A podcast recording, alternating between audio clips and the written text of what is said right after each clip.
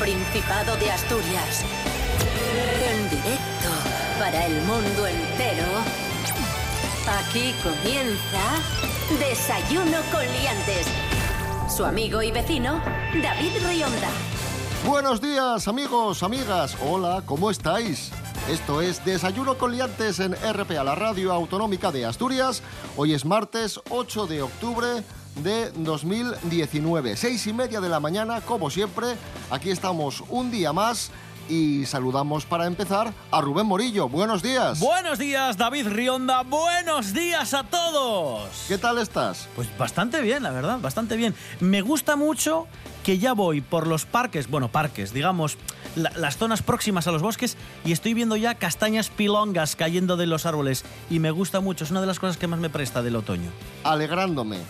¿Qué tiempo tendremos hoy en Asturias? Pues ojo porque voy a empezar por las temperaturas. Va a hacer un frío, bueno, ya lo está haciendo, desde ahora y hasta más o menos las 12 de la mañana. ¿Pero qué me estás contando? ¿Cómo que frío? ¿Hace frío? ¿Tú no tienes frío? Bueno, es que aquí estamos muy calentines. Pero va a hacer fresquibiris hasta mediodía más o menos porque no vamos a tener nubes que hagan efecto invernadero. Pero amigo mío, está entrando un frente por la zona de nuestros vecinos gallegos y puede que deje alguna llovizna a lo largo de la tarde. Las máximas solo van a alcanzar los 21 grados y las mínimas, que también las tendremos por la noche, serán de en torno a 9-10 gradetes. Y cuidado con este sol que ya engañoso, ¿eh? Sí, sí, sí. Que dices tú, uy, ¿qué hace sol? y sales con el polín, con la camisetina y, y se te ponen... Iba a decir una burrada. No lo digo, no lo digo. No lo digo. ¿Quieres que lo diga? Mm, venga, dilo y si hace falta te pongo pitidos. Rápido. Y se te ponen los pezoncinos como escarpias.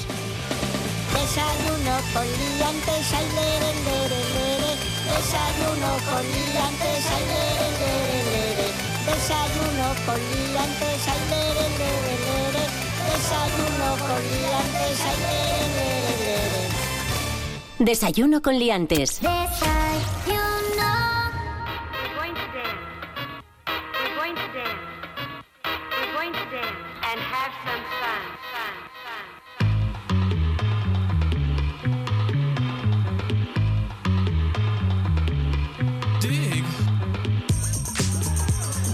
Comenzamos, amigos, amigas.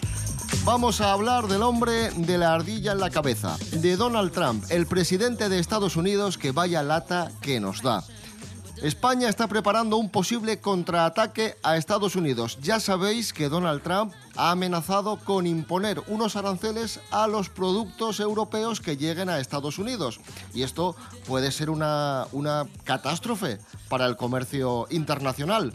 Ya se han reunido varios eh, gobiernos europeos y están haciendo planes para, de alguna forma, paliar esta posible medida de Trump que, Rubén Morillo, que puede ser una catástrofe. Vaya paisano, vaya lata que da, ¿eh? A ver, esto todo viene porque la Unión Europea va a dar ayudas a, a Airbus, la compañía que fabrica aviones. Y entre los países que van a dar ayudas está el nuestro, está España, porque también sabéis que hay aquí fábricas que, bueno, pues eh, diseñan partes de los aviones de Airbus. Y como en América tienen a Boeing, que es la competencia, pues no les parece bien, pues les pongo multas aquí para contrarrestar un poco esto y que puedan, digamos, operar en competencia, ¿no? Airbus y Boeing.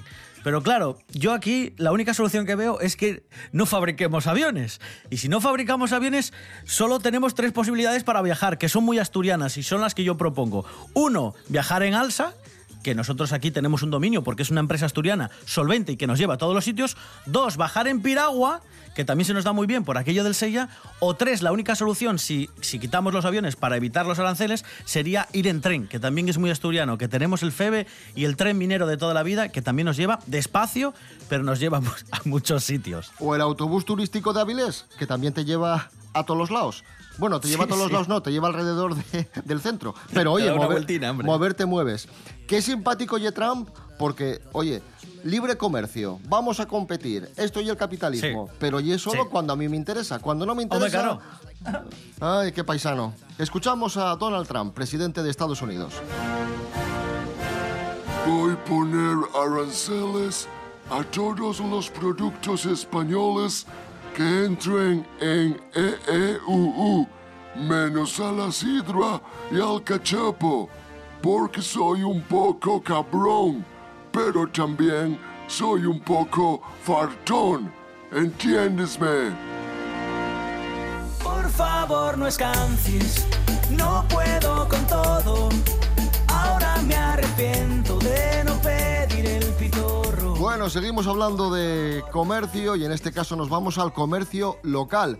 Zasca de una hostelera a un cliente que se quejó por el escanciado de Sidra. Cuéntanos, Rubén Morillo, ¿qué pasó? Esto pasó en Gijón, si no me equivoco. Sí, esta es la enésima crítica de alguien que lo publica en internet. Ya sabéis que hay un montón de plataformas para evaluar los locales, los eh, locales de hostelería, de pues lo que sea, un museo. Puedes puntuar lo que quieras. El servicio, la atención.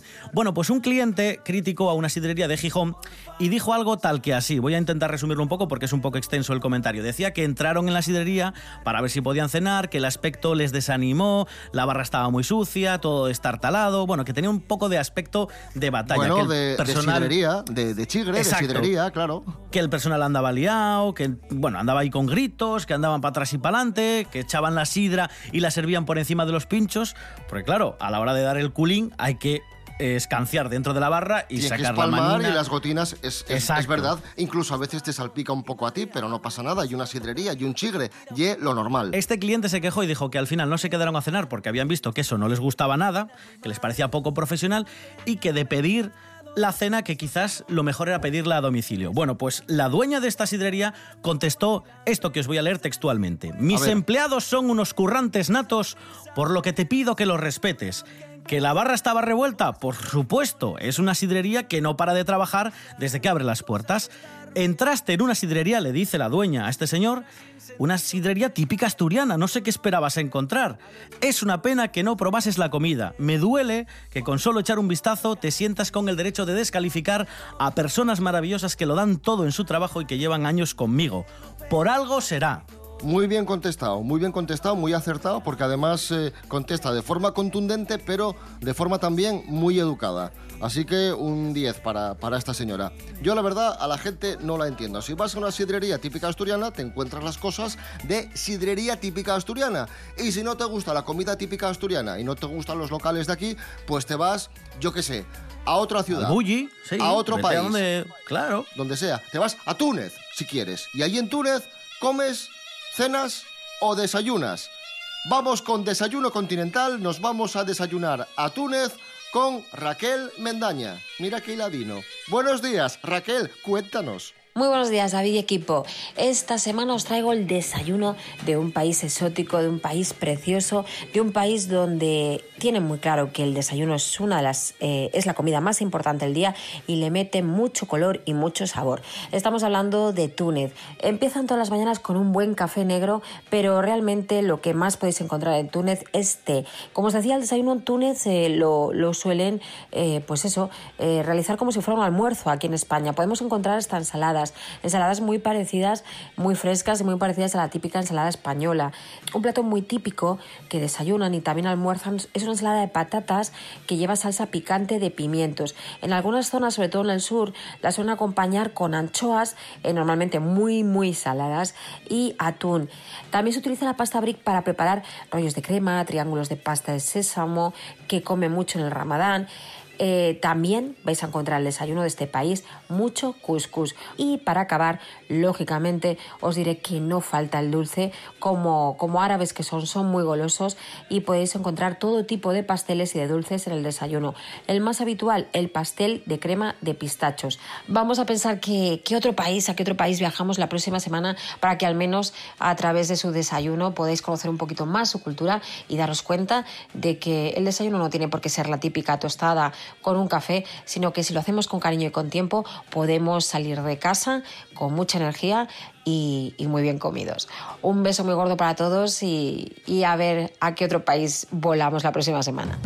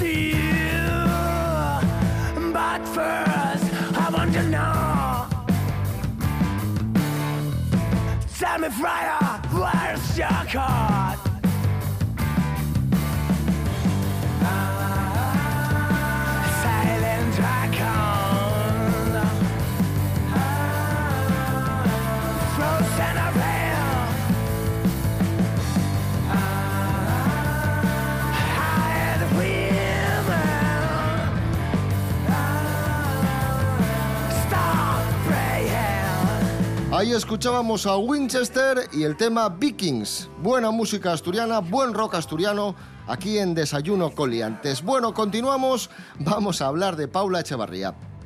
Bien, amigos, resulta que Paula Echevarría ha emulado la película Ghost en su Instagram. Sí, señor. ¿Recordáis la película Ghost, no? Sí. Demi Moore, Patrick Swayze, eh, Guppy Goldberg. Resulta que a él le matan, se convierte en fantasma y ayuda a su mujer porque era víctima de una conspiración que querían quitarle el dinero, etcétera, etcétera. Menuda sarta de mentiras. ¿Quién ha dicho eso? Julio. ¿Quién eres? Me llamo Sam Quinn. Repite mi nombre. Di mi nombre, Sam Quinn. Dilo. Pues eh, bien, resulta que han estrenado un musical en Madrid basado en la película. Paula Echevarría ha ido con su novio Miguel Torres a ver, a ver la peli e hizo una foto emulando la escena más famosa de la película Ghost. La del jarroncillo del Moore- barro, ¿no? Sí, eso. Ahí está, cuando están haciendo alfarería en Faro y eh, se ponen calentucos de repente, ¿no? Y, y sí, sí, sí, se animan, están ahí haciendo la alfarería, pero como están muy pegadinos, pues de repente como que les sube la libido. Pues hizo, hizo esa, esa foto y puso algo así como, aquí estoy con mi Sam. Bueno. Su Sam, Sam es el protagonista. Muy original. Y- Muy original, sí. sí. Y dijo, aquí estoy con mi, con mi Sam, Muy que es original Torres, mi, y, mi muy, novio. y muy noticiable también esto, ¿eh? Sí. sí. Mary Coletas, buenos días. Hola, buenos días. Como amante de las películas eh, románticas y como especialista en cine, ¿qué nos puedes decir de la película Ghost? Bueno, estoy una parejina de novios que se llaman Sam y Molly. Ella es alfarera, hace piecinas de barro y él trabaja en un banco, bueno, como si fuese el Cajastur. Entonces un El día... Cajastur. O sea, ella ya alfarera de Faro y él trabaja en el Cajastur. Entonces un día van por la calle y viene un malhechor, un, un malvado, y les ataca. Y mata al novio, mata a Sam. Se llevan al novio medio moribundo, a Luca, para ver si lo pueden salvar. Pero no, no pueden, entonces vienen como una especie de angelinos y lo llevan para el cielo. Y él se convierte en ángel de la guarda, en un fantasma bueno. Que la cuida, que la cuida a ella. y descubre es. algo muy, muy malo, Sí. muy, muy negativo. Descubre que el que los fue a atacar había sido contratado por un compañero de, del novio, del que se murió, del que mataron, porque quería hacerle una triquiñuela con sus claves del banco Cajastur para quedarse con unos millones. Contacta con una medium que es Guppy Goldberg. Les ayuda. Les ayuda para resolver el entuerto y que Molly, mm, pues, eh, se aleje del peligro, porque este señor, el que quería las claves, es malvado, malvado. Bueno, se cae de un sitio y se mata, va para el otro sitio y vienen unas sombras y se lo llevan. No es fantasma bueno. Lo, sa- lo sabemos, lo sabemos. Gracias, Mary Coletas. De nada, adiós.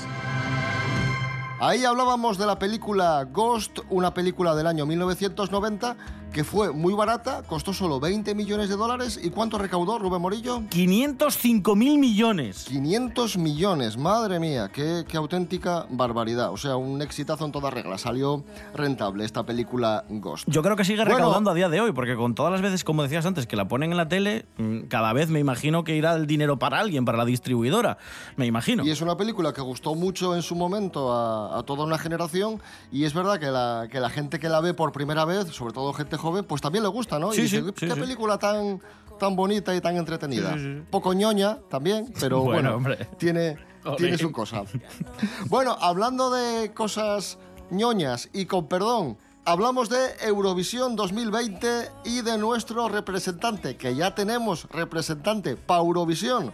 Jorge Aldeitu, buenos días. Muy buenas amigos, ya tenemos representante en Eurovisión 2020. Seguro que estos días habéis estado leyendo muchas cosas porque la verdad que Eurovisión parece que no, pero interesa mucho, siempre es líder de audiencia, se habla mucho de él, nos gusta mucho comentarlo y bueno, estos días se hablaba de que podría ir Bustamante, pero finalmente se confirmó el sábado que el representante en Eurovisión 2020 por España es Blas Cantó. Y bueno, es un perfil que, que, lleva tiempo queriendo ir, los eurofans también lo admiran muchísimo y bueno, no es nada nuevo porque ya Blas Cantó se presentó en 2004 a Euro Juniors donde se quedó a las puertas y ese año fue en el que fue María Isabel y ganó el festival, que España también gana, España también gana. Después Blas lo intentó por segunda vez con Aurin ya para el Festival de Mayores en el 2011 y ese año quedaron segundos, estuvieron a puntito a puntito de ir, pero al final ganó eh, Lucía Pérez con que me quiten lo bailado. Y por fin 2020 será el año mágico para Blas Cantó.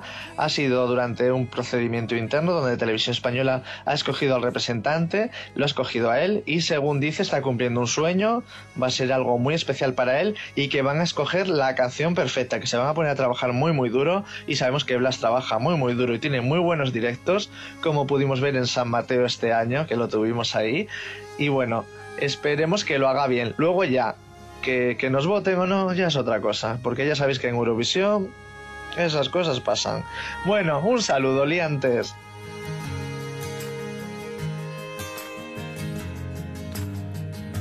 Un cielo azul gana paso a la tormenta que amenazó mi corazón.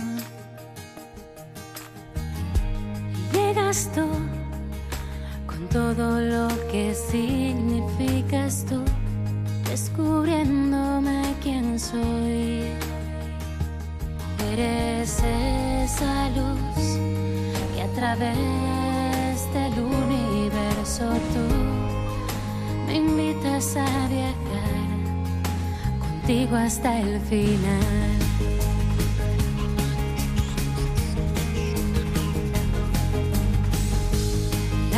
Ilusión de una vida por delante que comienza justo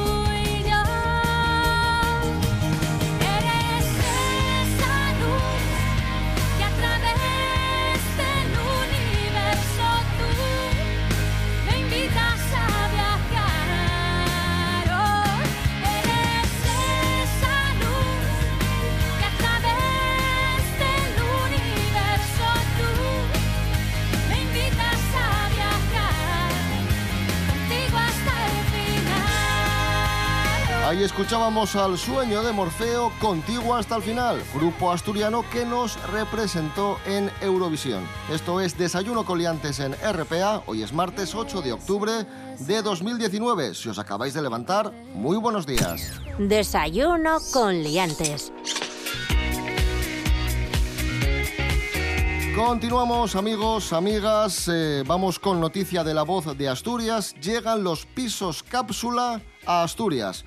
¿Qué son los pisos cápsula? Pues son viviendas que tienen lo justo para que quepas dentro, por así decirlo. Viviendas de 16 metros cuadrados, Madre. 30 metros cuadrados. ¿Y por qué llegan estas viviendas? Pues dicen los expertos que la escasez de viviendas reformadas y los alquileres vacacionales, que aquí en Asturias eh, viene mucha gente de vacaciones, pues encarecen las viviendas de las grandes ciudades de Asturias, Oviedo y Gijón.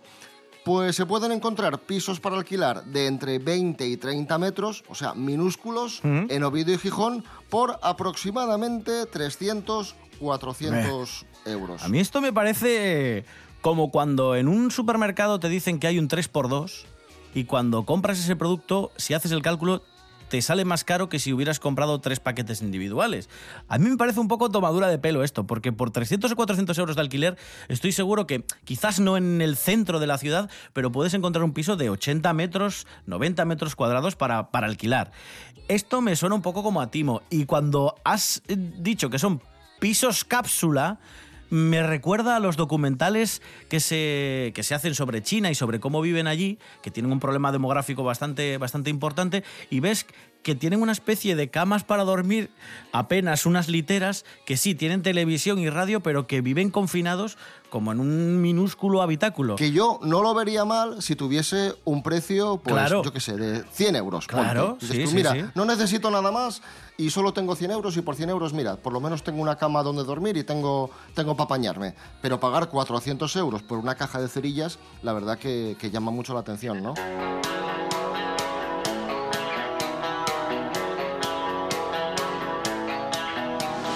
Y ahora nos vamos a Avilés, que yo no sé lo que os pasa en Avilés. Rubén Morillo, noticia de la Nueva España, pero últimamente la cosa se está yendo un poco de madre por la vía del adelantado. Últimas informaciones que tenemos, un chaval se lía a puñetazos por pedir tabaco a un hombre. Esto sucedió en Sabugo, el hombre se negó a dárselo, o más bien le ignoró y la emprendió a puñetazos con él. ¿Qué sucedió exactamente? Sí, según cuenta un testigo es básicamente eso. Un chaval estaba de fiesta, parecía que estaba borrachín, ¿vale? Que estaba ahí bastante bebido. Le pidió un cigarrillo a un viandante que estaba, que estaba pasando por su zona, le dijo que no, o se volvió, no le contestó, pasó, digamos que pasó de, de este muchacho.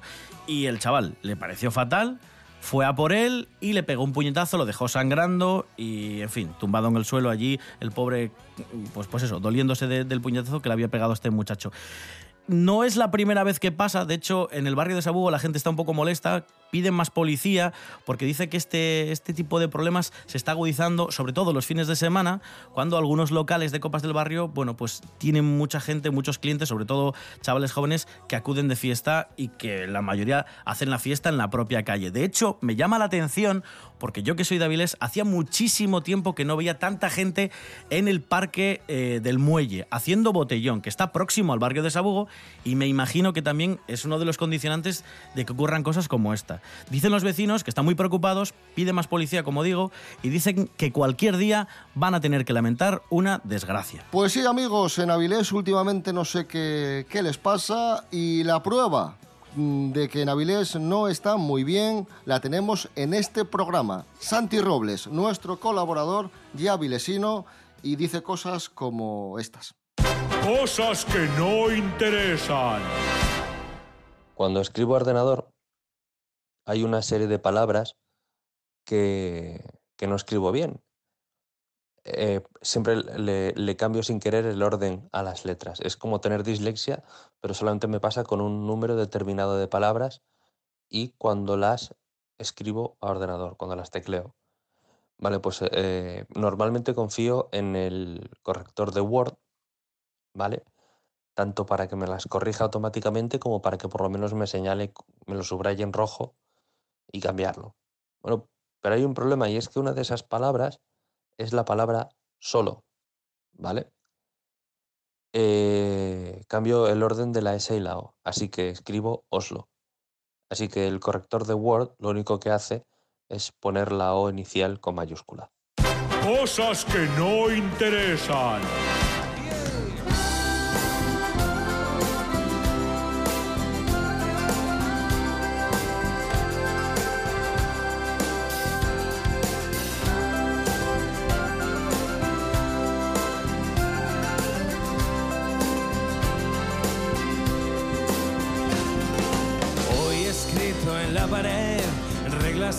Sobre cómo subsistir. A la vida en la ciudad, el asfalto será mi jardín. Un minuto en un portal, maneras de jugar a ser feliz.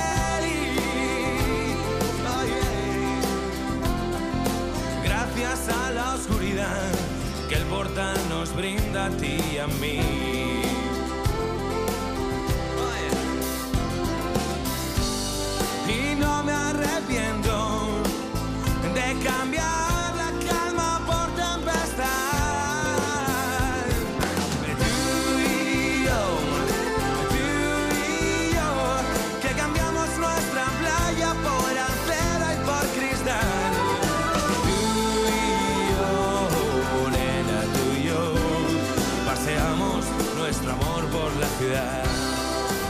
Ahí estaba Carlos Goñi, Revolver, tú y yo, Carlos Goñi, el líder de la banda, cumple hoy 58 años. Felicidades para él.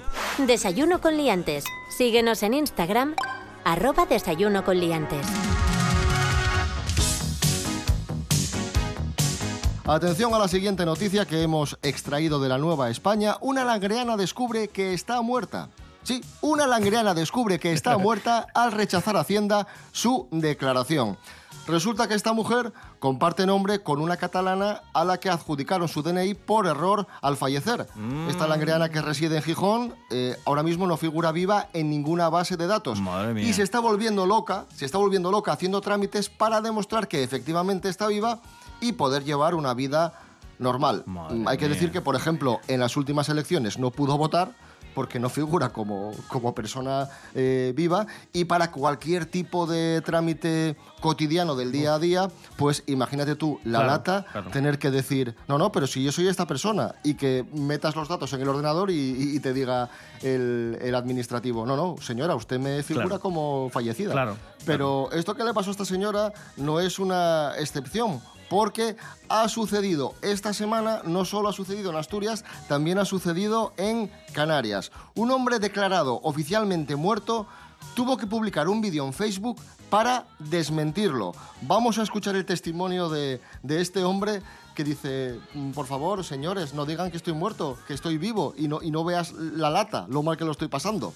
Escuchemos. Hoy 23 del 9 de 2019, yo, Ángel González Acosta, declaro que estoy vivo en Venezuela, el juzgado de primera instancia de Canarias de España. Me declaró fallecido, estando vivo. Por favor, hacer viral este video. Pobre señor. Pobre señor, es un canario que vive en Venezuela, que emigró a Venezuela hace 40 años, ha sido dado por muerto legalmente y no, está vivo.